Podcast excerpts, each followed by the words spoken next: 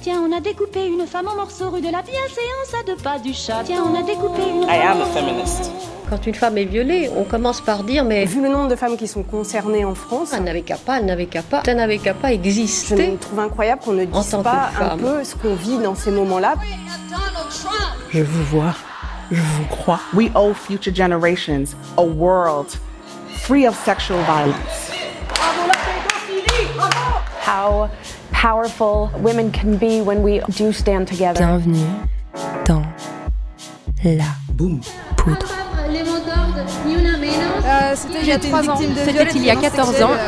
J'ai été violée à 7 ans, harcelée sexuellement à 19 ans par un policier. Un ami de mes parents. Il y a quand même un problème à régler avec le désir de l'homme. Mom deserves the best, and there's no better place to shop for Mother's Day than Whole Foods Market. They're your destination for unbeatable savings, from premium gifts to show-stopping flowers and irresistible desserts. Start by saving 33% with Prime on all body care and candles. Then get a 15-stem bunch of tulips for just $9.99 each with Prime. Round out Mom's menu with festive rosé, irresistible berry chantilly cake, and more special treats. Come celebrate Mother's Day at Whole Foods Market. Je suis Lorraine Bastide et aujourd'hui, je reçois Camille Froidevaux-Métry. Cet épisode a été enregistré au Carreau du Temple dans le cadre du festival Everybody en public à Paris et c'était bien. Dénoncer les violences sexuelles, c'est pouvoir enfin réclamer, revendiquer et vivre une sexualité épanouissante parce que débarrassée de la violence et pouvant être repensée à travers d'autres schémas que les vieux schémas euh, patriarcaux euh, et hétéronormés. Donc il y a, il y a énormément de joie dans tout ça et, effectivement, euh, oui, euh, les féministes euh, aiment baiser.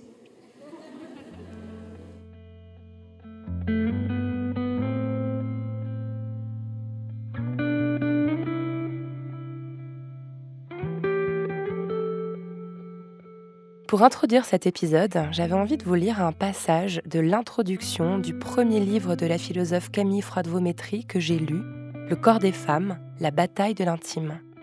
Elle y présente une notion qui m'avait fait exploser le cerveau à l'époque, le tournant génital du féminisme. C'est parti.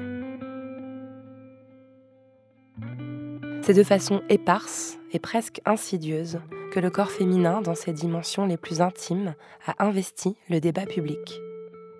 Revendication d'une baisse de la TVA appliquée aux produits de protection hygiénique, campagne sur l'endométriose, modélisation du clitoris en 3D et représentation dans les manuels scolaires, polémique sur les modes de contraception, dénonciation des violences gynécologiques et obstétricales, explosion des révélations liées au harcèlement et aux violences sexuelles, demande d'ouverture de la PMA à toutes les femmes, développement de projets dédiés à la sexualité et au plaisir féminin, publication d'ouvrages consacrés aux organes génitaux et à leur fonctionnement. Toutes ces initiatives se sont déployées indépendamment les unes des autres, le plus souvent en lien avec une association ou un petit groupe de militantes. Peu à peu cependant, elles en sont venues à former une constellation dont on peut désormais mieux saisir la dynamique. Nous sommes en train de vivre le tournant génital de la lutte et de la pensée féministe. Cette nouvelle étape n'est pas fortuite. Elle survient après des décennies de combats et de progrès pour projeter soudain la lumière sur ce qui était resté dans l'ombre des droits conquis. Il demeurait en effet un domaine au sein duquel les femmes continuaient de subir les mécanismes ancestraux de la domination masculine, un domaine de non-prise féministe en somme, le domaine intime de la vie sexuelle. Avec Camille Froidevaux-Métry, on a parlé du corps des femmes et c'était passionnant.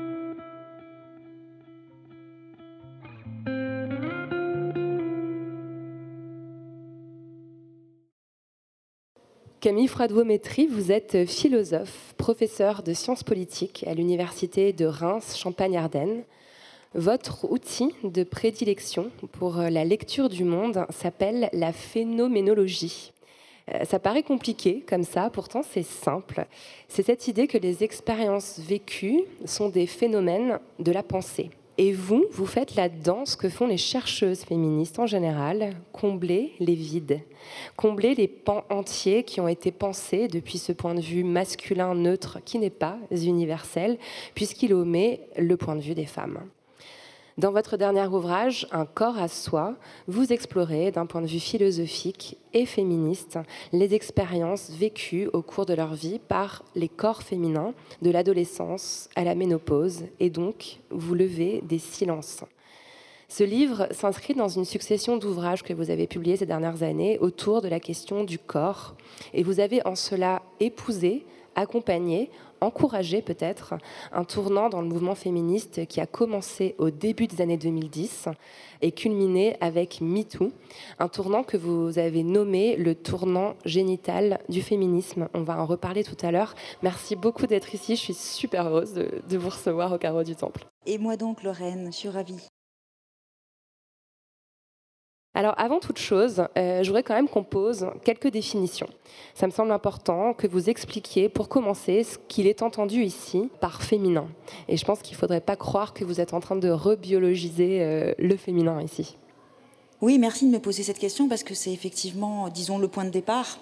Euh, j'ai écrit un précédent ouvrage qui s'appelle La Révolution du féminin. C'était en 2015 et j'avais pu mesurer à l'époque à quel point cet adjectif féminin est piégeant, euh, puisqu'il fait signe immédiatement euh, vers une conception effectivement biologique, essentialisée euh, de l'existence féminine. Alors j'ai pris soin dans Un corps à soi de, partir d'une forme de réflexion autour de cet adjectif qui m'a permis notamment de distinguer de la féminité. je crois qu'il faut commencer par là, puisque en fait souvent on confond le féminin et la féminité. Euh, la féminité, pour dire les choses très simplement, c'est tout simplement le programme patriarcal pour les femmes, un mixte de euh, disponibilité sexuelle, de, dévouement maternel et puis de, subordination sociale. Ce sont toutes ces représentations héritées de notre histoire patriarcale contre lesquelles euh, les féministes d'aujourd'hui luttent. Le féminin, c'est autre chose qui n'a pas à voir directement avec le corps dans ses dimensions biologiques et physiologiques, qui ne renvoie pas, par exemple, au fait de posséder des seins, un utérus, un clitoris, ni même au fait d'éprouver des processus physiologiques comme les règles ou la grossesse. Ce n'est pas non plus euh, le, ce qu'on appelle le, la, construction sociale euh, du, genre féminin. En tout cas, ce n'est pas que ça. C'est quelque chose peut-être qui articule à la fois une dimension très incarnée, puisqu'il va s'agir de corps, et une dimension très politique, puisqu'il va s'agir aussi de construction sociale de ces corps. Alors je définis le féminin comme un rapport à soi, aux autres et au monde, qui passe nécessairement par le corps, et qui est donc du coup déterminé par lui. Et le mot important ici, c'est nécessairement. Euh, peut-être euh, en réfléchissant à ce que serait le corps masculin, on peut euh, mieux saisir ce qui fait le propre du féminin. Je crois en fait que les femmes ne peuvent pas faire comme si elles n'avaient pas de corps, alors que les hommes, eux, y arrivent très bien. C'est-à-dire qu'ils peuvent oublier qu'ils ont un corps, ils peuvent même le dénier. Euh, parce que ce corps ne produit pour eux aucune des discriminations et des violences que produit pour les femmes le fait d'être un corps féminin. Alors je dis être, euh, peut-être quand on parlera de phénoménologie, je pourrais euh, expliquer pourquoi. Euh, c'est la raison pour laquelle je, pense que le corps féminin, c'est le fait d'éprouver au quotidien un certain nombre de discriminations et de violences qui sont en lien direct avec un certain nombre de caractéristiques incarnées. Ce qui implique aussi, je le dis tout de suite comme ça, ça sera fait. Quand je parle du corps féminin, euh, cela renvoie pour moi autant aux femmes cisgenres qu'aux femmes transgenres. Parce que si on définit le féminin comme le fait d'éprouver quotidiennement des discriminations et des violences liées au fait d'apparaître aux yeux du monde dans un corps féminin, eh bien on comprend tout de suite que cela regarde autant les femmes cisgenres que les femmes transgenres. Et donc, euh, disons, la réduction du féminin à quelque chose de biologique, c'est vraiment aux antipodes de ma démarche. Et puis peut-être que je pourrais en dire encore un peu davantage plus tard, mais disons que voilà, les choses sont posées. C'est très bien posé, c'était important euh, de le faire, euh, comme, comme je vous le disais euh, au début, enfin, quand on se parlait tout à l'heure en coulisses. C'est vrai que ce mot de corps féminin, il peut engendrer des réactions. Aujourd'hui, voilà, on sait qu'il y a aussi des mouvements de rejet des corps trans dans le mouvement féministe, et votre démarche est complètement à l'inverse de celle-ci. Et d'ailleurs, j'avais insisté pour qu'on mette le mot corps féminin au pluriel pour cette conférence, parce que votre approche, elle est aussi intersectionnelle et, il est hors de question euh, dans votre démarche euh, de faire que le genre écrase d'autres types de discrimination. Vous évoquez aussi euh, la discrimination par la race, par la classe, par le handicap. C'est des choses qui sont aussi incluses dans votre analyse. Oui, parce que comme toutes les théoriciennes féministes, je pars de ce qu'on appelle le point de vue situé dans la pensée féministe, c'est-à-dire que je dis d'où je parle, et je dis ce que ça implique aussi en termes de biais épistémologiques, c'est-à-dire je suis une femme blanche, euh, bourgeoise, euh, cisgenre, hétérosexuelle, mère de famille, euh, et j'ai entrepris d'explorer les modalités incarnées de l'existence féminine, non pour universaliser cette incarnation, mais pour essayer de réfléchir, tout à l'inverse, sur la diversité, la pluralité des expériences vécues. Et donc, dans Un corps à soi, j'ai pris soin quand c'était possible, hein, parce que la littérature est, en plein développement, donc je crois qu'il y a encore beaucoup de travaux à faire, mais quand c'était possible, j'ai pris soin d'ouvrir et de réfléchir en adoptant une perspective qui est celle soit des femmes racisées, soit des femmes handicapées. Et, c'était d'autant plus important de le faire que je me suis rendu compte de la facilité avec laquelle finalement on, peut être aveuglé et, passer à côté de certains phénomènes. Euh, juste peut-être une, petite anecdote là-dessus, parce que ça a été vraiment pour moi comment dire, un, choc intellectuel. Dans un moment du livre, j'évoque euh, la question du non-désir d'enfant comme une revendication féministe vraiment importante. Et je creuse un peu autour de la possibilité donnée aujourd'hui aux femmes de se faire stériliser pour en dire que c'est particulièrement compliqué. Euh, parce que le corps médical est très rétif à permettre à des femmes, surtout quand elles sont jeunes et qu'elles n'ont jamais eu d'enfant, de faire ce choix libre de la non-maternité. Et j'en parlais avec une collègue euh, politiste euh, qui est une femme handicapée et qui m'a raconté sa propre histoire. Elle, quand elle est allée voir son médecin pour enclencher un processus de stérilisation, elle n'a rencontré aucun obstacle. Son médecin lui a même dit que s'il n'était pas obligé par la loi de, respecter un délai de réflexion de 4 mois, il lui aurait programmé une opération euh, la semaine suivante parce que, a-t-il ajouté, je cite, nous sommes bien d'accord, c'est ce que nous avons à faire de mieux. Le, le nous en majesté de la société qui décrète que pour les femmes handicapées, peut-être que le mieux, en effet, serait qu'elles n'aient pas d'enfants. Et, son témoignage, là, j'ai été saisie parce que, voilà, on est très facilement aveugle à la façon aux façons très diverses finalement dont les femmes éprouvent les expériences vécues de la corporéité. Et donc voilà, j'essaye de tenir ça. cette anecdote montre que c'est pas toujours facile, mais c'était en tout cas un des objectifs du livre.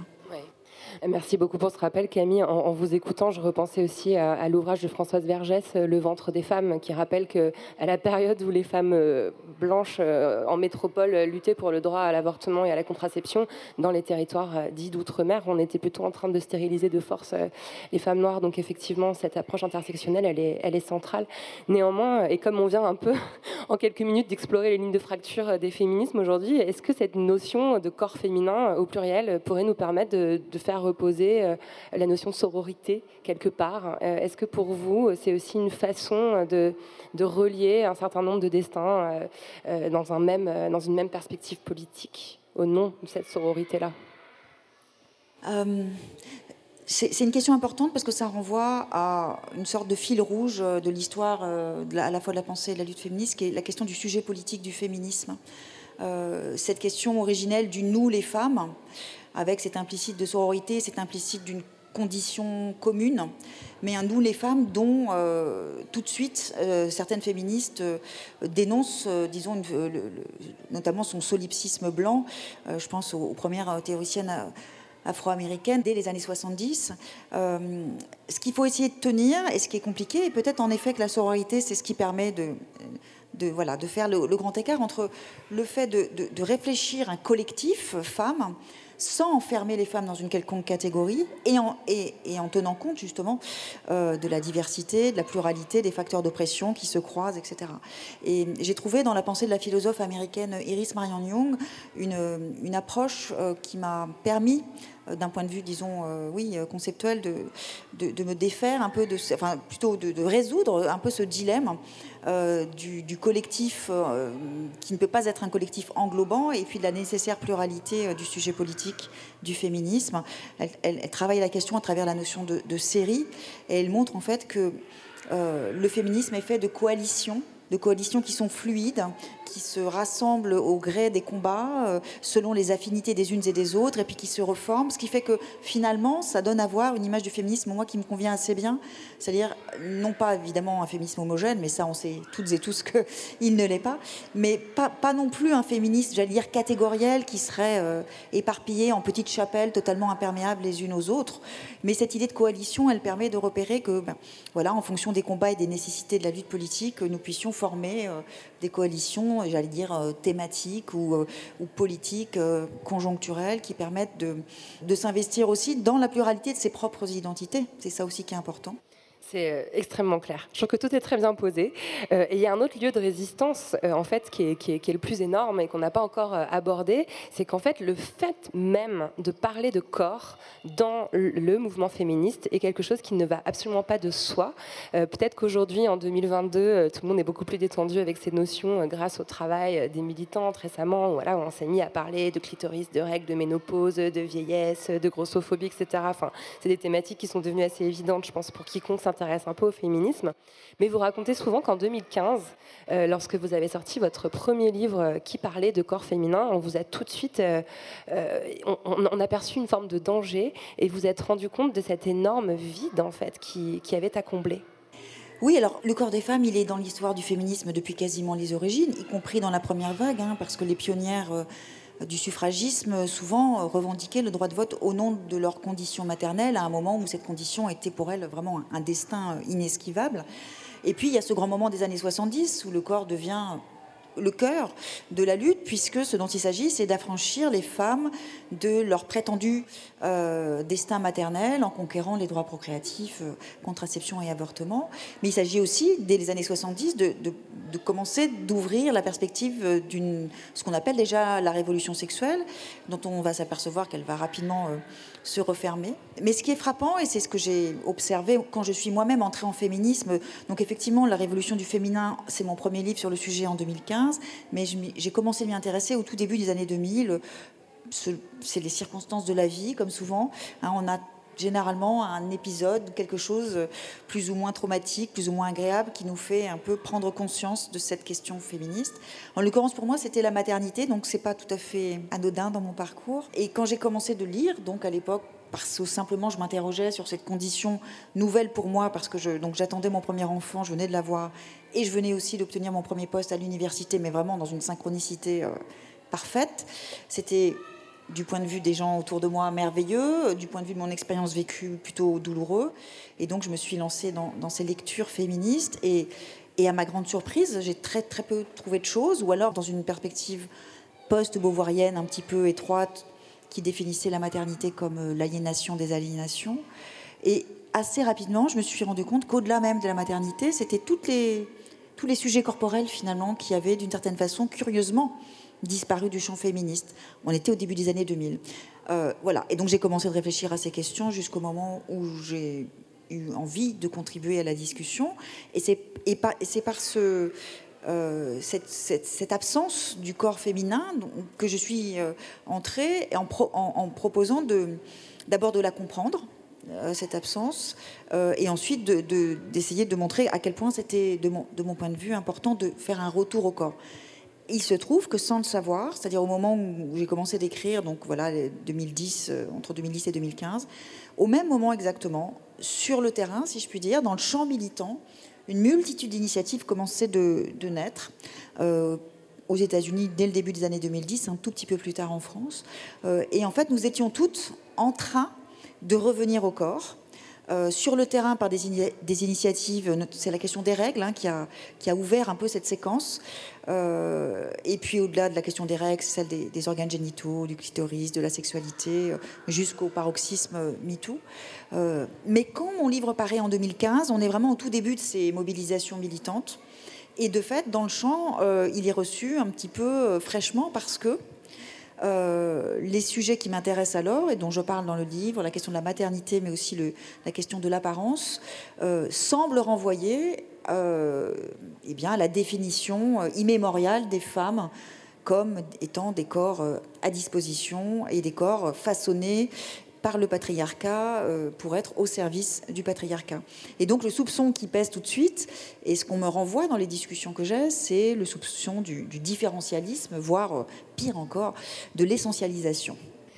Mais c'est super intéressant cette perspective historique euh, et j'en ai pris conscience aussi en vous lisant, c'est-à-dire qu'en fait, une fois les, droits euh, à la contraception, les droits à l'IVG, qui sont euh, des, voilà, des droits fondamentaux, qui sont des véritables tournants anthropologiques, comme dit Françoise Héritier à ce sujet, qui ont permis aux femmes de disposer de leur corps, comme on disait à l'époque, il y a eu quand même toute une, comme une espèce de séquence où finalement ce qui comptait le plus, c'était le travail, c'était l'accession au poste politique, on se souvient des luttes pour la parité, euh, et, c'est comme si il avait fallu qu'on fasse comme si euh, pendant toute cette période, euh, les règles ça faisait pas mal, l'endométrio ça n'existait pas, les grossesses c'était vite plié, et, c'est en fait aussi tout, cette, toute cette mascarade à laquelle ce tournant génital du féminisme est venu mettre fin, toute cette période durant laquelle les femmes ont dû faire comme si leur corps était des corps génériques, des corps universels, en faisant abstraction euh, de leur, euh, leur spécificité c'est absolument ça, mais elles l'ont fait parce que nous vivons dans des sociétés, c'est je crois encore le cas aujourd'hui, dans lesquelles le modèle corporel dominant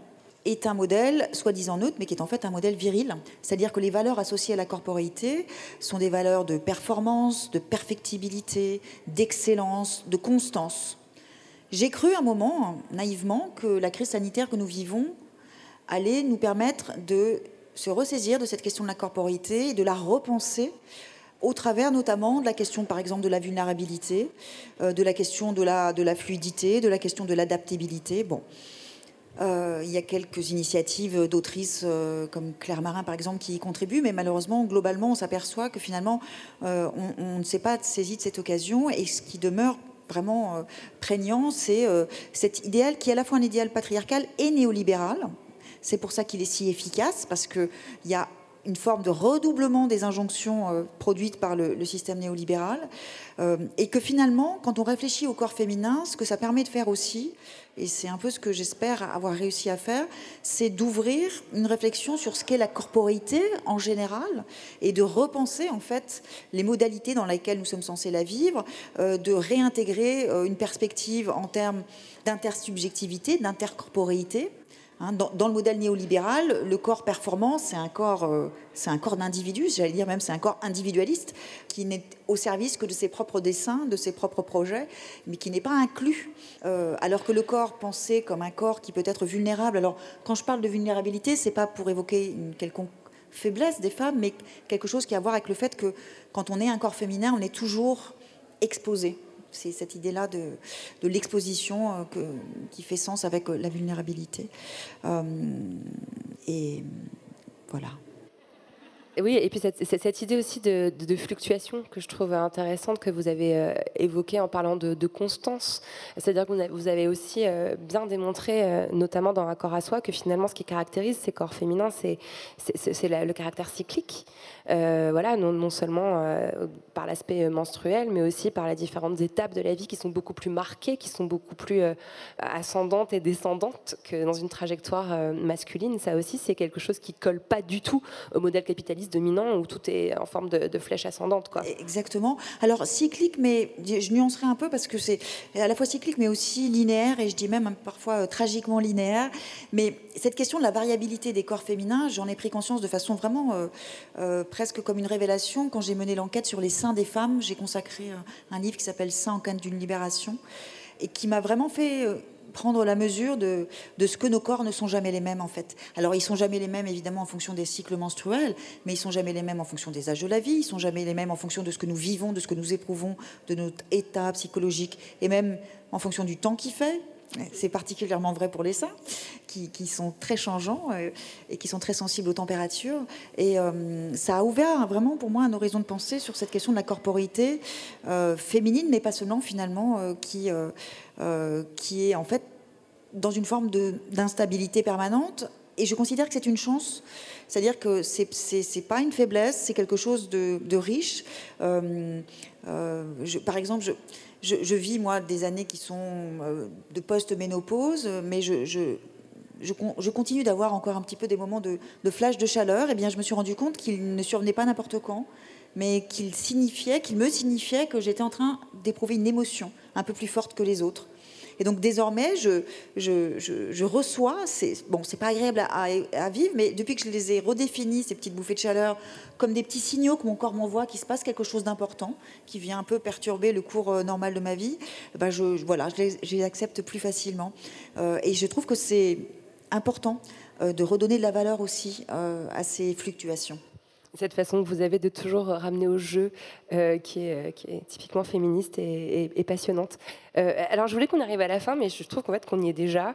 ce qui est important aussi, je trouve, à souligner dans cette démarche, c'est que vous êtes en train de dans un premier temps, de dénoncer ce corps générique qui a, qui a, trop longtemps servi de standard, d'étalon dans la société au point d'oublier les caractéristiques des corps féminins, mais que cette étape de différenciation que vous opérez a pour objectif le retour à un corps générique. Et c'est peut-être aussi ça parfois qui est si mal compris, euh, qui cause parfois des, des, discussions lunaires, euh, comme vous en avez pu en avoir avec Alain Finkielkraut sur France Culture.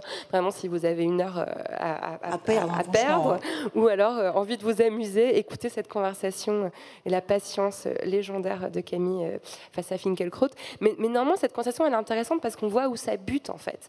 Et, moi, on me le dit aussi souvent, mais à force de dire que les femmes sont comme ci, comme ça, en fait, vous montrez euh, que vous êtes plus faible, que vous êtes plus vulnérable, etc. Alors que non, cette étape a pour objectif d'aller vers peut-être pas une destruction de la binarité de genre, mais enfin sortir en fait de cette, de cette binarité. Exactement. La, première étape, celle dans laquelle nous sommes aujourd'hui, consiste à euh, nous ressaisir de toutes ces dimensions incarnées pour à la fois euh, les extirper de la, gangue patriarcale dans laquelle elles sont enserrées, que ce soit des questions de maternité, de sexualité, d'apparence, etc. Euh, donc de continuer ce que font les féministes depuis très longtemps, à commencer par Simone de Beauvoir, c'est-à-dire d'aller décortiquer et révéler tous ces mécanismes qui perpétuent l'objectivation corporelle. Parce que peut-être, je vais faire un tout petit point, disons, théorique, parce que c'est important pour moi, parce que je me rends compte qu'on parle beaucoup de système patriarcal et de patriarcat sans toujours euh, dire de façon un peu plus précise ce, dont il, voilà, ce, que c'est. Euh, le socle du patriarcat, ce dans quoi tout le système s'enracine, c'est très exactement la définition de l'existence des femmes au prisme de leurs deux fonctions sexuelles et maternelles.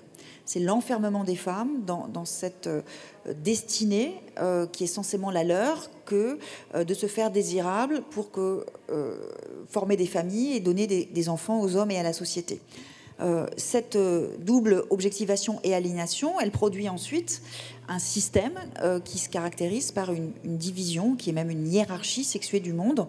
D'un côté, le privé féminin supérieur, de l'autre, le public masculin supérieur.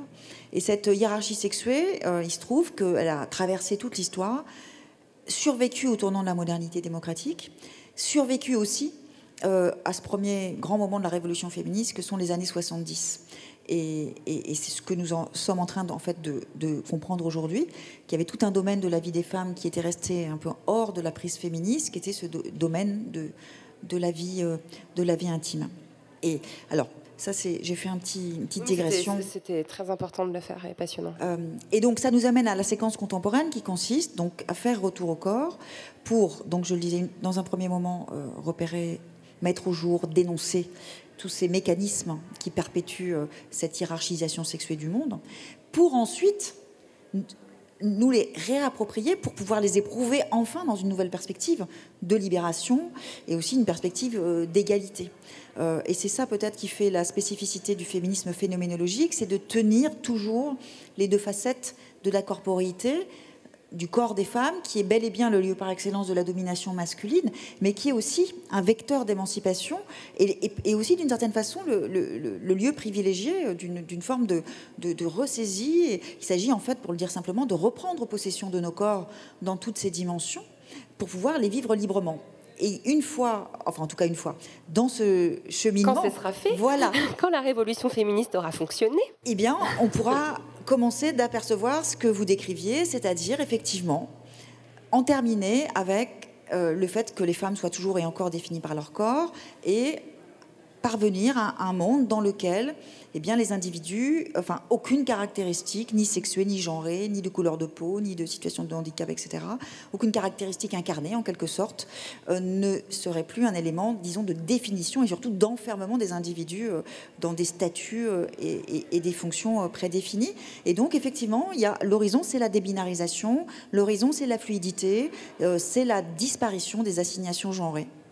Merci de l'avoir dit aussi de façon aussi complète. Et alors, la, grande surprise d'un corps à soi, euh, euh, ce qui m'a moi aussi cueilli, alors que pourtant je pensais bien la connaître, euh, c'est qu'en fait tout ça c'est déjà chez Simone de Beauvoir. Il y a un énorme quiproquo féministe sur Simone de Beauvoir, qui a la réputation d'avoir jamais voulu parler de règles de sa vie, d'avoir même un certain dégoût pour le corporel, d'être toujours tellement dans, dans l'existence qu'elle en oubliait un peu l'essence. Euh, et pourtant, tout ça, on le trouve chez Beauvoir, ce double mouvement d'un corps qui est à la fois le lieu euh, de l'enfermement, mais aussi le lieu de l'émancipation. Ça, vous l'avez trouvé chez Beauvoir euh, dès 1949, en fait. Oui, oui. et là, je crois que je vais être obligée de dire un mot de la phénoménologie. Je ne sais pas si c'est le moment où vous aviez prévu de le faire. C'est un moment parfait pour le faire. Bon. Parce que euh, Simone de Beauvoir est, la grande amie du principal fondateur de la phénoménologie française, qui est Maurice Merleau-Ponty. Euh, durant toute l'écriture du deuxième sexe, euh, ils se parlent régulièrement et, l'œuvre de Merleau-Ponty l'inspire beaucoup. Alors, pour le, pour le dire très simplement, la phénoménologie, c'est un courant de la philosophie qui se développe en Allemagne d'abord, en France ensuite, dans la première moitié du XXe siècle, et qui rompt avec des siècles de dualisme corps-esprit. Et la proposition phénoménologique euh, de base, si je puis dire, c'est d'affirmer, de poser que corporéité et subjectivité ne font qu'un. C'est-à-dire que nous sommes des sujets incarnés et situés, que rien de notre, non seulement rien de notre rapport aux autres, au monde, euh, ne, peut faire l'économie du corps, mais que l'accès même au sens des choses, l'accès à la connaissance euh, est aussi toujours incarné. et donc c'est une, une approche philosophique qui considère que le sujet pensant pense en étant un corps. Voilà, pas voilà. C'est pour ça que je parlais du verbe être tout à l'heure. C'est nous sommes nos corps. Il n'y a pas l'existence ne se conçoit que dans, que dans sa dimension incarnée. Mais curieuse euh, observation, bon pas si curieuse que ça quand on y réfléchit, aucun des pères fondateurs de la phénoménologie, qu'il soit allemand ou français, n'a pensé quelques minutes que ce corps, qui, devient grâce à eux central dans, la démarche même de penser, ce corps pouvait être sexué.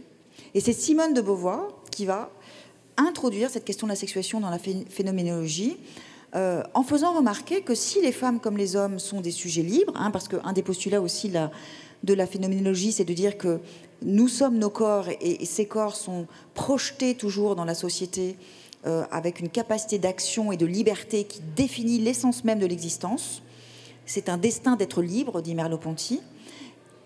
Simone de Beauvoir fait remarquer que ce destin de liberté, eh bien, il n'a pas du tout, euh, disons, il ne se réalise pas du tout de la même façon pour les femmes que pour les hommes, parce que dans le moment même où elles sont reconnues comme des sujets euh, libres, elles sont immédiatement aussi enfermées dans leur corps, puisque ce euh, et c'est ce qu'elle montre dans le deuxième sexe, qu'on apprend aux filles, euh, c'est à devenir euh, ce que la société veut qu'elles soient, c'est-à-dire des corps à disposition, et ce que les femmes sont ensuite tout au long de leur existence, eh bien, ce sont des corps sexuels et maternels qui sont privés de, toute liberté, puisque tout simplement elles sont définies par leur fonction, de façon instrumentale, pourrait-on dire, définitivement objectivées, définitivement aliénées ce mot d'aliénation, là aussi, il faut le décortiquer parce que quand on, quand on comprend. Alors, le, mot latin original, c'est alienus, ça donne alien en anglais, étranger. Et donc, être aliéné, c'est être rendu étranger, en l'occurrence étrangère, à soi-même. Et en fait, en étant enfermés dans leurs fonctions sexuelles et maternelles, on, prive les femmes euh, de cette capacité d'être des sujets, et elles sont rendues donc étrangères à elles-mêmes. Les, petits passages de correspondance entre Simone de Beauvoir et Merleau-Ponty sont tellement délicieux. Il y en a quelques bribes dans le livre où on voit elle, casse un peu Sartre en passant. je me suis délectée. Et je, trouve que ce qui est aussi très intéressant, une fois qu'on a compris euh, ce, double mouvement que vous, devez, que vous venez de décrire, finalement, on peut le, on peut le retrouver dans, tellement de points euh, de, de, l'histoire euh, des corps féminins, mais aussi de l'histoire du féminisme. Et par exemple, je trouve qu'on le voit dans, dans la façon dont la France a répondu à MeToo. C'est-à-dire que quand la révolution MeToo a, éclaté, quand on a commencé à prendre conscience du caractère systémique des violences sexuelles dans la société, la première réaction a été genre mais la drague, mais le sexe libre, mais la gaudriole, on va, on va perdre tout ça. Et j'ai l'impression que la France échoue à voir que dans ce mouvement de dénonciation de cette aliénation, il y a en fait la volonté d'une émancipation. Ce qu'on veut, c'est bien baiser, en fait. Oui, euh, mais ça, c'est quelque chose. J'aurais aimé le dire comme ça à Finkelkraut. Je pense que j'aurais peut-être été. Euh, euh, mais c'est exactement ça, parce que, parce que ce que dit Finkelkraut quand il nous qualifie de néo-féministes et quand il dit que nous sommes de mauvaises gagnantes, c'est-à-dire en fait nous aurions gagné toutes nos, toutes nos batailles et en fait on, s'obstinerait de façon hargneuse à réclamer encore finalement ce que nous aurions soi-disant déjà obtenu.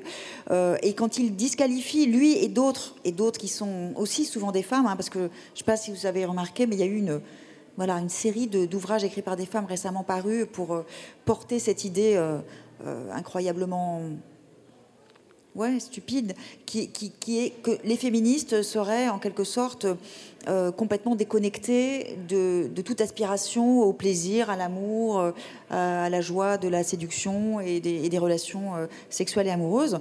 Ils n'ont rien compris. Et ils sont pas prêts parce que c'est vraiment. Et elles, malheureusement, je envie de dire. Oui, ils et elles n'ont rien compris parce que c'est tout à fait l'inverse. C'est-à-dire que dénoncer les violences sexuelles, c'est pouvoir enfin réclamer, revendiquer et vivre une sexualité épanouissante parce que débarrassée de la violence et pouvant être repensée à travers d'autres schémas que les vieux schémas euh, patriarcaux euh, et hétéronormés. Donc il y a il y a énormément de joie dans tout ça et, effectivement, euh, oui, les féministes aiment baiser et donc finalement, si on, si on résume, et ce qu'on comprend là-dedans, c'est qu'il y a une espèce de très fine ligne en fait sur laquelle euh, on, est autorisé à se déplacer euh, et que je retrouve qu'on retrouve aussi euh, dans une autre spécificité française que cette histoire de voile. c'est pas forcément une question que vous avez traitée frontalement et en même temps, je pouvais pas m'empêcher de penser en vous lisant au travail d'Anan Karimi qui parle de féminité paradoxale pour parler de la féminité des femmes musulmanes portant un voile. C'est-à-dire que c'est une féminité qui n'est pas acceptée, qui n'est pas considérée comme rentrant euh, dans, les canons de la féminité, euh, parce qu'il ne correspond pas à la féminité euh, hégémonique. et finalement, je repensais à, et ça a souvent coïncidé en France, il peut y avoir dans le même temps une campagne dans les écoles pour interdire aux jeunes filles de porter un crop top, parce qu'il ne faut surtout pas qu'on voit leur nombril, c'est indécent, et en même temps une campagne pour empêcher des footballeuses qui portent un hijab de faire du sport. Il ne faut surtout pas qu'elles cachent leurs cheveux, c'est indécent aussi. Et, ça montre bien qu'en fait, finalement, il y a un tout petit endroit où on correspond, où on est bien comme il faut, c'est-à-dire ni trop habillé, euh, euh, ni pas assez. Euh, et je trouve que cette contradiction-là se retrouve aussi euh, dans, cette thématique-là. Je ne sais pas ce que vous en pensez, Camille. Oui, mais parce qu'en fait, ça dit tout, ces deux exemples. Ça dit notamment que euh, nous sommes, euh, et s'il y a bien quelque chose dont nous sommes dépossédés, c'est de, notre apparence. Et que nous avons en effet à obéir à un certain nombre de dictates et d'injonctions qui ont à voir avec des attentes patriarcales en termes de séduction, etc. Il y a deux principes qui me semblent cruciaux de ce point de vue-là quand on est féministe. C'est de poser d'abord, puisque nous luttons pour euh, être, les plus libres possibles, c'est de poser ce principe de base que euh, quand on est féministe, il faut faire gré aux femmes de leur capacité réflexive. Je suis un peu étonnée, pour pas dire autre chose, parfois, y compris dans le champ féministe, on dénie à certaines femmes leur, capacité à tout simplement euh, penser les choix qu'elles font, les assumer et, avoir des raisons qui sont les leurs, de faire ces choix, et notamment des choix pour ce qui regarde leur apparence. Euh, et, on est d'accord quand même que ce que nous cherchons, euh, c'est à vivre dans une société où chaque femme pourrait, relativement à son apparence par exemple, mais ça vaut pour toutes les thématiques corporelles, euh, avoir devant elle un immense, une immense ouverture des possibles et faire le, choix en fonction du moment de la vie où elle se trouve, en fonction de ses, engagements du moment, ou de voilà, se situer quelque part sur une échelle de féminité, mais qui est l'endroit où elle se trouve bien au moment où, elle est réfléchie. J'ai moi-même été... Euh, bon, ça n'a pas été simple non plus de, débarquer dans ce champ en, voilà, en me présentant comme la femme que je suis aussi, c'est-à-dire euh, blanche, blonde... Blanche, blonde, mais c'est mais c'est pas mal. Blanche et blonde. Hum, je vais le dire comme ça maintenant. C'est comme les grilles et les farçons. J'aime bien. Oui, oui. Euh, Mais je me souviens avoir ressenti, parfois de façon un petit peu violente, une forme de, déni de légitimité féministe. Euh, ce que j'ai pu montrer dans Un corps à soi, et c'est le deuxième euh, postulat un peu dont je voulais parler ici pour cette question de l'apparence, c'est que personne ne sait ce que chaque femme vit, a vécu et vit euh, dans l'histoire avec son propre corps. La femme que je suis aujourd'hui devant vous, voilà, j'ai 53 ans, je suis dans le moule, le fameux, oui, le moule euh, qu'on nous impose. Bon, eh bien, c'est le résultat, si je puis dire, de décennies de souffrance et de stratégie par rapport à une situation originelle qui était une situation, euh, oui, enfin que je raconte dans le livre, donc je peux le dire ici aussi, euh, que j'étais une petite fille euh, boulotte, une adolescente ronde et une jeune femme grosse, que je souffrais de boulimie et que j'ai passé des décennies, des décennies à lutter contre mon propre corps, si je puis dire, à essayer justement de le faire rentrer dans le moule.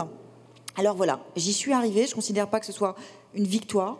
Euh, je présente des signes extérieurs manifestes de féminité, je me maquille toujours, je, porte tout le temps des talons. Ça a été aussi une stratégie, une façon aussi d'accompagner, euh, de, m'accompagner moi-même dans ce cheminement euh, qui visait à me faire, disons, à m'extirper de cette calamité que constitue pour les filles et beaucoup de femmes la détestation de soi, quelque chose que le système patriarcal parvient parfaitement bien à enraciner, même, je dirais, à inoculer aux filles au moment de la puberté, en leur faisant comprendre très tôt qu'elles ne sont jamais assez bien, qu'elles sont toujours insatisfaisantes.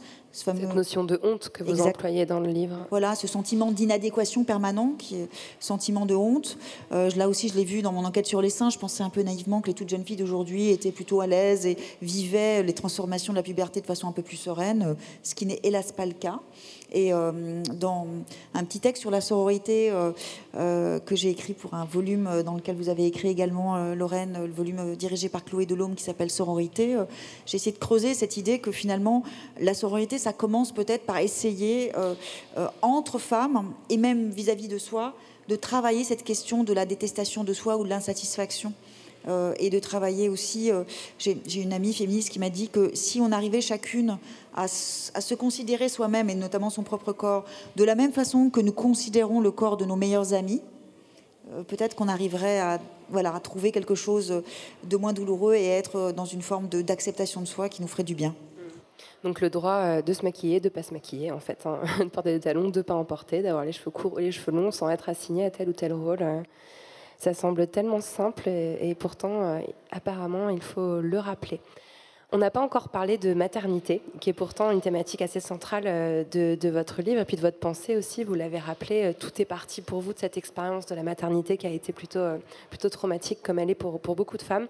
Et il y a quelque chose qui bouillonne très fort en ce moment sur ces questions, je trouve. Enfin là, on peut, on peut plus compter le nombre de livres qui viennent enrichir cette réflexion. Par exemple, euh, on, peut, on, peut, parler d'Elana Weisman euh, qui, a contribué à, à, faire émerger une conversation sur le postpartum, euh, de René Grezard plus récemment qui a amené cette notion de consentement à la maternité qui fait d'ailleurs beaucoup réagir, ou de Johanna Luisen qui vient de sortir un livre sur le, droit de faire un bébé toute seule. Et apparemment, celui-là aussi, il faut le revendiquer. Vous parlez aussi des luttes euh, de, pour le droit à la PMA, pour les couples de lesbiennes et les femmes seules. Un droit que n'ont toujours pas les personnes trans, important de le rappeler. Euh, est-ce que la jeune génération est en train de reprendre le fil qui avait été abandonné en 70, 74 plutôt. Oui, je, crois en fait, euh, quand on regarde le, déroulé historique. Bon, c'est l'histoire du temps présent, c'est pas facile à faire, mais je disais tout à l'heure que la séquence, le tournant génital du féminisme s'est ouvert avec la question des règles, les organes génitaux, la sexualité, les violences sexuelles, et après MeToo, ces questions, euh, ces autres grands sujets corporels que sont la maternité, mais aussi le vieillissement et la ménopause. Euh, donc c'est très réjouissant de voir tout ce qui se passe aujourd'hui. J'ajouterai à la petite liste que vous donniez euh, le livre de Judith Aquien euh, sur le premier trimestre de la grossesse et notamment la question de la fausse couche. dans Un corps à soi, j'ai pris le parti d'une écriture qui est donc qui est un peu plus qu'à la, première personne, qui est une écriture en première personne, c'est-à-dire que je livre quelques petits récits autobiographiques qui se mêlent à d'autres récits, d'autres femmes que j'ai rencontrées. L'idée, c'est de tisser toutes ces voix de femmes pour essayer de, voilà, de, fabriquer ce tissu, euh, ce tissu féministe qui nous, qui nous tient ensemble. et parmi les expériences vécues que, je relate, il y a l'expérience des, deux fausses couches que, j'ai subies. Et, je pense que c'est important de le faire, comme c'est important de parler de, de plein d'autres choses. Mais pourquoi? Parce qu'à chaque fois, ce dont il est question, c'est de repérer que sur ces sujets, nous étions, une fois encore, dépossédés euh, de l'expérience vécue de notre propre corps, ce qui est quand même hallucinant quand on y réfléchit deux minutes. Et pour ce qui concerne la maternité, du jour où les médecins sont entrés dans les chambres euh, des, parturiantes à la, à la, fin du 19e, ils en ont chassé les mégères, selon l'expression, c'est-à-dire ils ont fait le vide autour des femmes, et le vide, ça consistait à faire sortir d'autres femmes qui avaient ce savoir du corps maternel et de l'accouchement notamment, et ils ont euh, voilà, établi des protocoles qui sont ceux qu'on connaît aujourd'hui, qui sont totalement contre-intuitifs, euh, j'allais dire physiologiquement. Euh, voilà, on accouche sur le dos, les jambes écartées, sans aucune liberté de mouvement, etc. Bon. Eh bien, le mouvement dans lequel nous sommes aujourd'hui consiste justement à reprendre possession une à une de, de toutes ces de toutes ces libertés finalement qui sont les nôtres relativement à nos corps, euh, la liberté d'avorter, la liberté d'accoucher comme on le souhaite, euh, le fait de pouvoir rendre visible, rendre public des expériences pénibles comme le postpartum ou comme les fausses couches, c'est la même grande dynamique. Alors j'espère qu'elle est irrésistible. Enfin en tout cas on va essayer de faire en sorte que ce soit le cas. Si on, résume, euh, il y a un mécanisme de silenciation, encore une fois, qui est très fort ici. Euh, si on considère que c'est le patriarcat qui est à l'origine de tout ça, pourquoi cette silenciation? Euh, C'est pour renvoyer finalement toujours les femmes à cette idée que la maternité est leur destin et que rien ne doit contrecarrer ce destin-là. Enfin, je, je, m'interrogeais en fait sur les raisons politiques de, de tous ces silences qu'on nous a imposés autour de cette expérience c'est exactement ça, c'est-à-dire que euh, c'est la fonction procréatrice euh, qui, dans une perspective patriarcale, différencie les femmes des hommes, et puis c'est elle aussi qui, en fait, les assigne à des fonctions euh, qui sont censément utiles à toute la société. C'est-à-dire que ce, que nous essayons de faire, c'est de nous départir de cette obsession patriarcale pour l'assignation des femmes disons, à la tâche reproductive.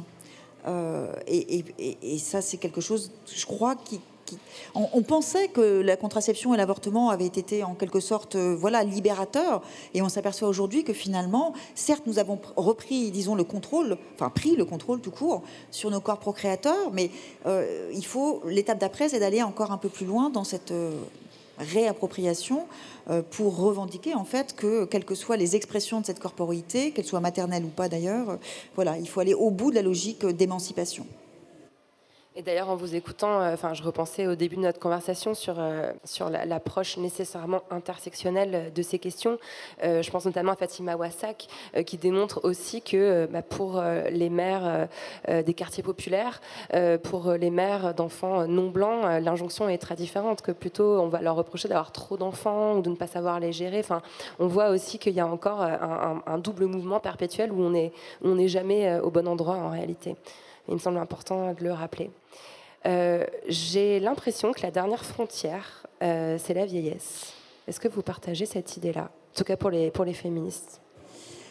Euh, je crois, en tout cas, c'est le dernier sujet dont elles se saisissent. Enfin voilà, c'est tout à fait récent, cette question de, de la vieillesse c'est bien de le dire comme ça, comme c'est bien de parler des femmes grosses, comme c'est bien de parler des femmes vieilles. Euh, les mots sont importants et parmi les combats qu'on est en train de mener, il y a aussi ce combat pour appeler les choses comme elles par leur nom en quelque sorte et euh, parler de ménopause, parler de vieillesse. Alors c'est important de le faire parce qu'une fois encore, enfin il y a un enjeu peut-être euh, un peu différent, c'est-à-dire que dans les représentations sociales, le cap soi-disant fatal de la cinquantaine, c'est le moment, le tournant au-delà duquel on, signifie aux femmes que leur utilité sociale, leur fameuse euh, fonction procréatrice disparaissant, eh bien, c'est leur utilité tout court, et même, j'allais dire, euh, leur intérêt tout court, euh, qui s'évanouit en même temps qu'elles elles entrent dans cette nouvelle décennie. Or, comme le disait déjà en son temps Beauvoir, le tournant de la cinquantaine, c'est tout simplement l'entrée dans le dernier tiers de l'existence, mais un tiers de la vie, ça fait beaucoup. Et il peut se passer plein de choses, et il peut notamment se passer bah, ce qui se passait avant, c'est-à-dire euh, du travail, de l'amour, euh, du sexe, euh, de la liberté, etc. Et, donc, moi, je me réjouis de voir sur les murs de nos villes des campagnes publicitaires avec des corps de femmes vieilles pas seulement des quinquagénaires, mais des septuagénaires. Je me réjouis aussi qu'on parle et qu'on consacre des podcasts, des émissions de, radio, des livres, évidemment, à, ces questions.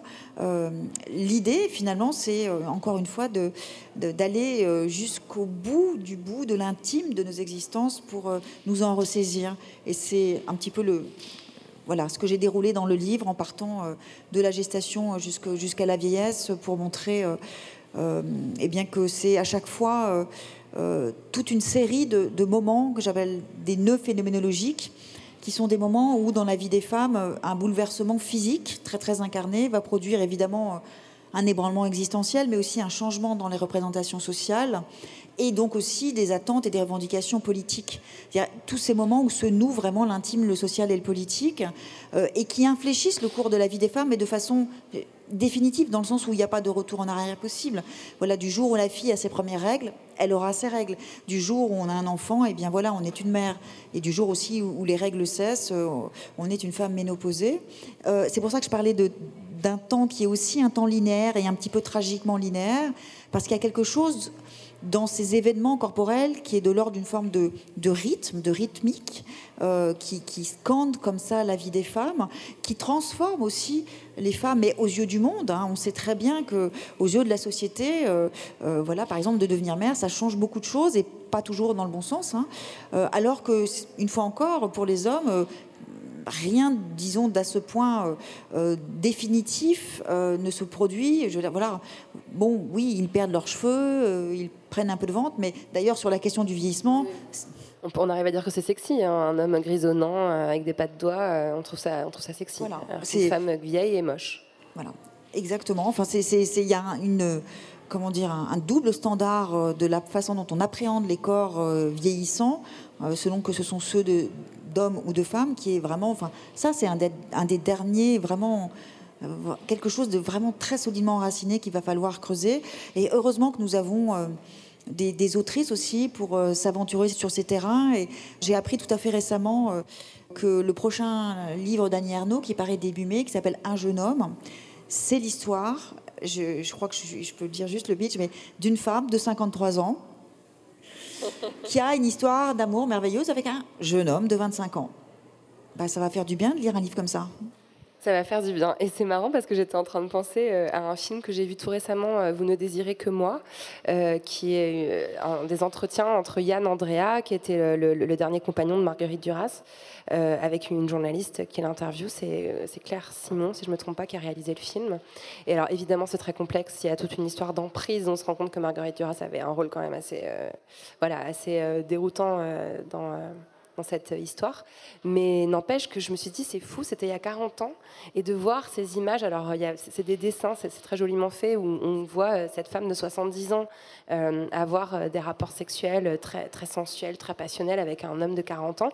J'étais je me, j'étais choquée. Je me suis dit, genre, waouh, c'est ouf, alors que ça a 40 ans, et, c'est incroyable. Je me suis dit, mais toute déconstruite que je sois, je trouve ça encore extraordinaire et choquant, alors que ça ne devrait pas l'être en réalité. Enfin, dans le mouvement inverse n'est jamais surprenant. Un homme de 50 ans qui a une, copine de 28 ans, euh, on trouve qu'il forme un beau couple. Quoi. D'ailleurs, dans les films, c'est souvent ça. Bref, on pourrait en parler pendant des heures. Euh, vite, des livres, des pensées, des podcasts là-dessus, euh, je trouve qu'on en manque. Je voudrais qu'on glisse un tout petit peu euh, vers euh, le politique et commencer par euh, vous demander de faire un petit exercice justement phénoménologique. Qu'est-ce que ça raconte nos deux corps féminins qui sont là dans cette halle, dans cet espace public qui est le carreau du temple, en train de, de porter un discours philosophique et politique? Est-ce que ça peut être analysé aussi d'un point de vue philosophique? La première chose qui me vient à l'esprit, c'est, je ne peux pas m'empêcher de penser qu'on est deux femmes blanches et deux blondes, et que forcément, il y a quelque chose qui, cloche un peu, euh, même si on prend soin l'une et l'autre, euh, voilà, d'inclure les autres femmes. Donc il y a quelque chose qui est peut-être euh, à réfléchir là-dessus. Et puis, je ne sais pas si c'est prévu d'ailleurs, mais je me dis que ce serait bien qu'il y ait un moment de discussion avec le public. Je ne sais pas si on va avoir le temps, mais on va essayer. Ouais. Euh, parce que c'est très important aussi dans une perspective phénoménologique.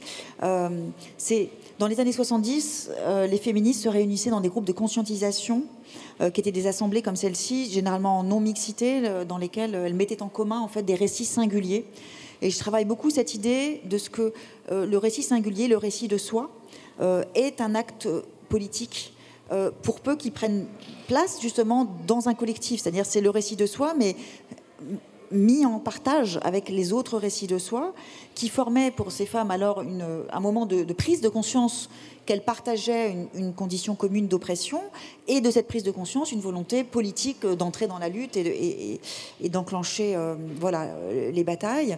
Alors ici, on est dans une forme de, de forum où je trouve que l'espace se prête bien à ça. On pourrait se transformer, puis finalement former un immense cercle tout ensemble. Et là, sans doute que ça deviendrait proprement politique.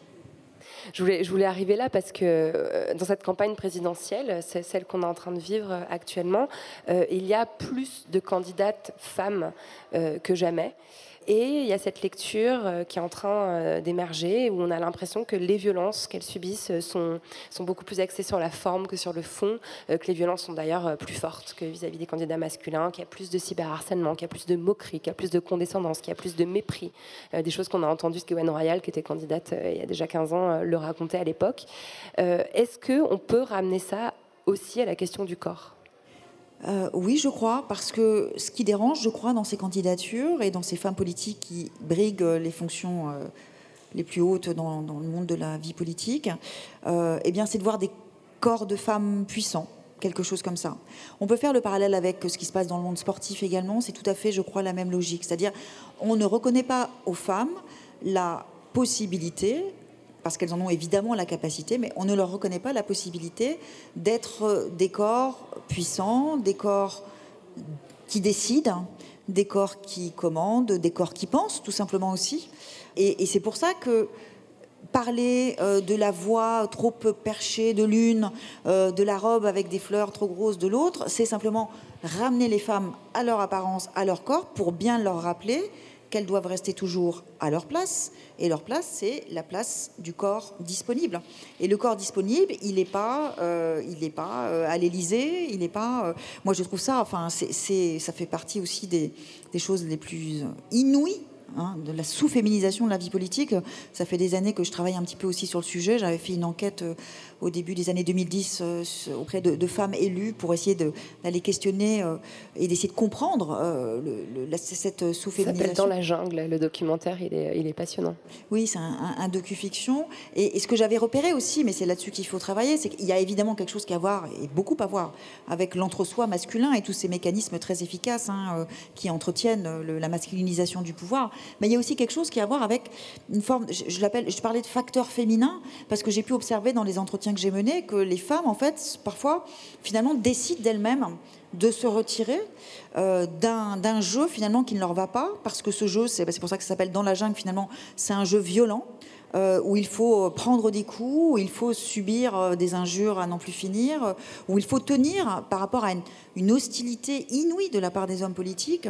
Euh, et donc on voit bien que souvent des jeunes femmes, il y en a certainement ici aujourd'hui, qui sont, quand elles ont 20 ans, hyper politisées, mobilisées, qui sont dans des associations étudiantes, voire dans des partis politiques, et puis elles avancent, parfois elles se font élire au niveau municipal, et puis elles arrivent à la trentaine, et là ça fait 10 ans, 15 ans qu'elles en prennent plein la gueule, et elles arrivent aussi à des où elles ont envie peut-être de s'accomplir professionnellement ou, et ou de, euh, d'avoir des enfants. Et finalement, elles choisissent de se retirer parce que euh, finalement, ce monde politique n'est pas fait pour elles. C'est un monde hostile et c'est un monde qui refuse de changer. Euh, voilà, quand on regarde comment s'est passé ce quinquennat où il était soi-disant question, j'ai entendu parler tout à fait au début d'une grande cause. Ah oui, il a dit ça? Oui, il paraît. Mais c'est dingue. voilà. eh bien, Emmanuel Macron n'est entouré que d'hommes. Non, mais dans même son équipe de campagne, c'est hallucinant. Il ne fait même pas semblant. Quoi. Il, y a, il y a deux femmes sur 25 personnes, je crois. Mm.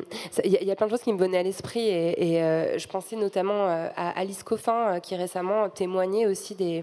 Alors elle, est élue au conseil de ville de, la ville de Paris. elle subit énormément de violences en ligne et elle parlait justement de cette conséquence sur son corps et sur sa santé. voilà, elle dit nos corps de femmes dans le champ politique sont soumis à un tel martèlement de violence qu'on empathie par nos corps. C'est pas une grosse fatigue ou une grosse émotion, c'est aussi un épuisement physique euh, qui en est la conséquence.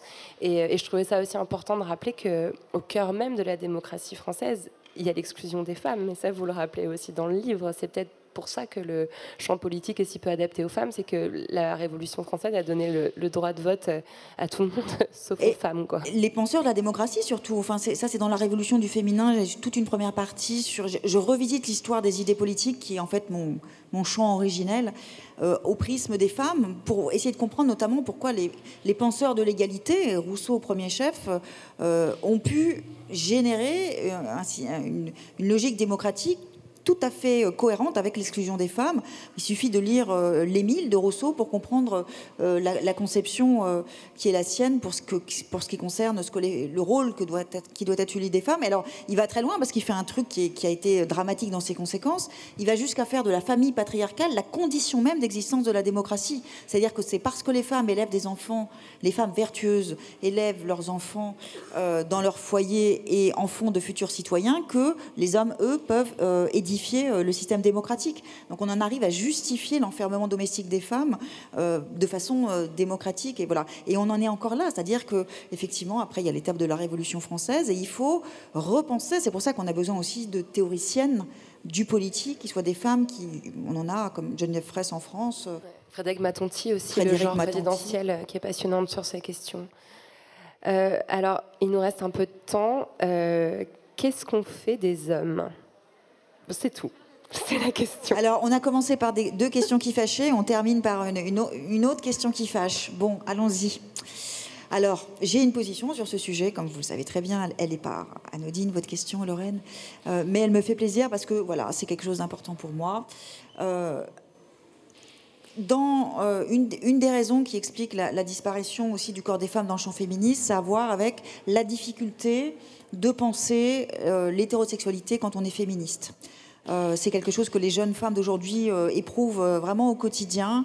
Comment faire, comment tenir ensemble ses convictions féministes et puis sa vie amoureuse et sexuelle. Est-ce qu'on peut, et c'est une solution, la plus efficace, à dire vrai, sortir de l'hétérosexualité, n'y a, pas mieux, effectivement, pour échapper aux discriminations et aux violences, euh, que d'essayer de vivre, euh, disons, peut-être sans les hommes, ou en tout cas le plus loin possible d'eux. Euh, je, comprends l'engouement de certaines jeunes femmes d'aujourd'hui pour qui relisent les féministes matérialistes lesbiennes des années 70. Il y a dans cette proposition quelque chose de, de très réjouissant parce que c'est très efficace d'une certaine façon. Mais le problème, de mon point de vue, c'est que ça reste presque d'une certaine façon élitiste, c'est-à-dire qu'il faut avoir les moyens de penser cette sortie de l'hétérosexualité, y compris les moyens économiques d'ailleurs. Euh, toutes les femmes ne peuvent pas se passer de vivre euh, en couple avec des hommes. Il faut avoir les moyens aussi de, penser intellectuellement, d'essayer de. C'est pas évident, et puis aussi il faut en avoir l'envie. Euh, et en l'occurrence, comment on fait quand, comme c'est mon cas, on vit en tant que femme hétéro et en essayant de vivre dans une famille féministe? et c'est un des enjeux de ma proposition que d'essayer de montrer que je crois qu'on est à un moment où cette question se pose et qu'il faut la prendre au sérieux et que finalement, euh, on s'empêche de beaucoup de choses, voire même on s'empêche d'aller au bout de nos combats si on considère que les hommes n'y ont pas leur part. Et si je le pense, c'est aussi parce que ce dont il est question aujourd'hui, cette bataille de l'intime qui concerne la vie amoureuse, la vie sexuelle, qui concerne nos corps dans ce qu'ils ont de plus, intime, eh bien, euh, vois, moi, personnellement, je vois mal comment on peut euh, comment les hommes peuvent esquiver ces questions.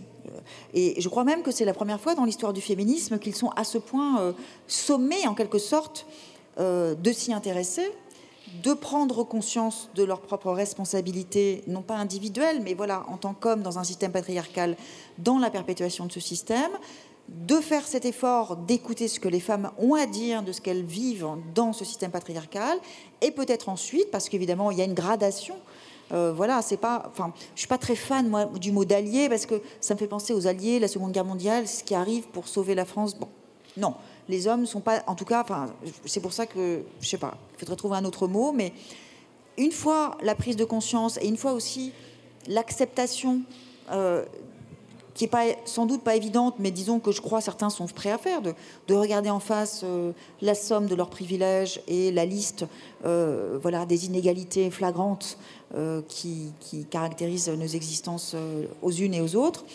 Peut-être prendre part, parce que là aussi, en tant que féministe, on le sait, c'est lourd, c'est pénible et franchement, on en a un petit peu assez que de devoir assumer en tant que femme féministe l'éducation féministe euh, de nos compagnons, de nos frères, de nos fils, euh, de nos pères, etc. Et donc, il me semble qu'on est arrivé à un moment, et il y en a quelques exemples, où les hommes euh, peuvent contribuer de façon très concrète, parce que c'est facile aussi de dire oui, je suis d'accord, je suis pour, oui, je suis féministe, je réfléchis moi-même dans mon propre couple, comment mieux répartir les tâches domestiques. Bon, faut peut-être aller un petit peu plus loin. Une médaille, pardon. voilà, euh, il faut aller jusqu'au politique, c'est-à-dire à l'action. Euh, et ça passe par euh, un livre, par exemple, un roman graphique euh, qui s'appelle Les Contraceptés, qui fait l'histoire de la contraception masculine et qui montre comment, en l'occurrence, deux, hommes journalistes trentenaires réfléchissent à cette question de la charge contraceptive et comment ils peuvent contribuer voilà, à l'alléger pour les femmes d'une certaine façon. Et puis, bon, il se trouve que je vous disais à l'instant que j'ai essayé de vivre dans une famille féministe, donc avec un un compagnon féministe euh, avec qui je travaille un peu de temps en temps. Alors pour le docu-fiction sur les femmes politiques et puis aussi sur la question des hommes, on a travaillé récemment euh, sur un documentaire qui s'appelle Les mâles du siècle, euh, qui se pose la question de savoir ce que le féminisme a fait aux hommes. Et on a rajouté ou pas, parce que finalement, on s'est rendu compte que c'était finalement le ou pas qui pesait beaucoup plus lourd dans la balance. et on travaille à la suite à savoir essayer de comprendre ce qui se passe pour les, pour les petits garçons, les petits mâles. Bah, c'est passionnant et je suis, bien d'accord cette conversation, euh, devrait avoir lieu. Il n'y a pas très longtemps, j'ai interviewé Sarah Schulman, euh, qui est une militante euh, féministe, lesbienne, radicale des années 70, à qui j'ai demandé comment faire pour éviter le backlash. Et elle m'a répondu vraiment ce à quoi je m'attendais le moins. elle m'a dit il faut absolument qu'il y ait des hommes dans le mouvement féministe. C'est ce qu'on a loupé en 70. On aurait dû avoir des mecs avec nous. Et j'étais un peu surprise, surtout venant d'une lesbienne radicale. Elle a quand même créé les Lesbian Avengers. Quoi. On peut pas.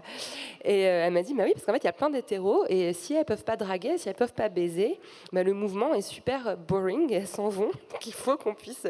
J'ai trouvé ça hallucinant comme, euh, comme proposition, et, c'est quelqu'un qui travaille sans cesse à l'efficacité des mouvements sociaux, donc je pense qu'on peut lui faire confiance sur son analyse, et euh, ça m'a fait réfléchir. Et je pense que, enfin, je suis d'accord que c'est, à mon avis, la prochaine grande discussion euh, qui doit avoir lieu. Camille Froide-Vaumétry, c'est pour quand la révolution? On est dedans on est dans un, je crois qu'on est même dans une séquence. Honnêtement, je pense, historiquement, avec le recul, ce que nous sommes en train de vivre euh, aura la même importance cette fameuse deuxième vague des années 70 qui a tant compté dans notre histoire. En fait, je pense qu'on est dans un mouvement de relance de ce premier moment de la révolution féministe, une relance qui est aussi un approfondissement, puisqu'il y a des sujets dont on se saisit qui, alors, pour la plupart étaient déjà présents dans les années 70, mais d'autres qui sont assez inédits, comme la question de la maternité, par exemple. Euh, donc, je crois qu'on est dans la question. Vous évoquiez le backlash. Je crois que c'est vraiment on arrive, là, on est une petite dizaine d'années après le début de cette, euh, de cette belle dynamique de réappropriation de nos corps.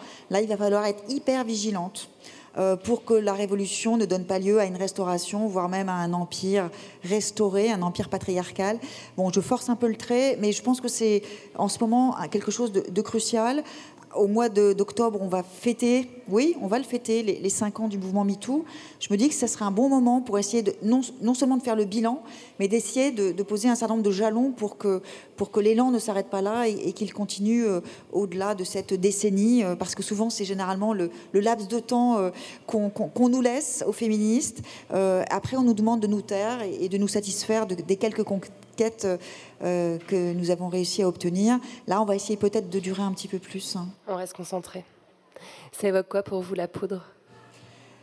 Oh, Quelque chose de, de scintillant et de quelque chose qui est en mouvement. Moi, je vois un nuage de poudre dans l'air euh, et, qui, et, qui, se disperse, qui s'étend, euh, qui nous recouvre et qui nous entraîne. Merci infiniment Camille, merci beaucoup.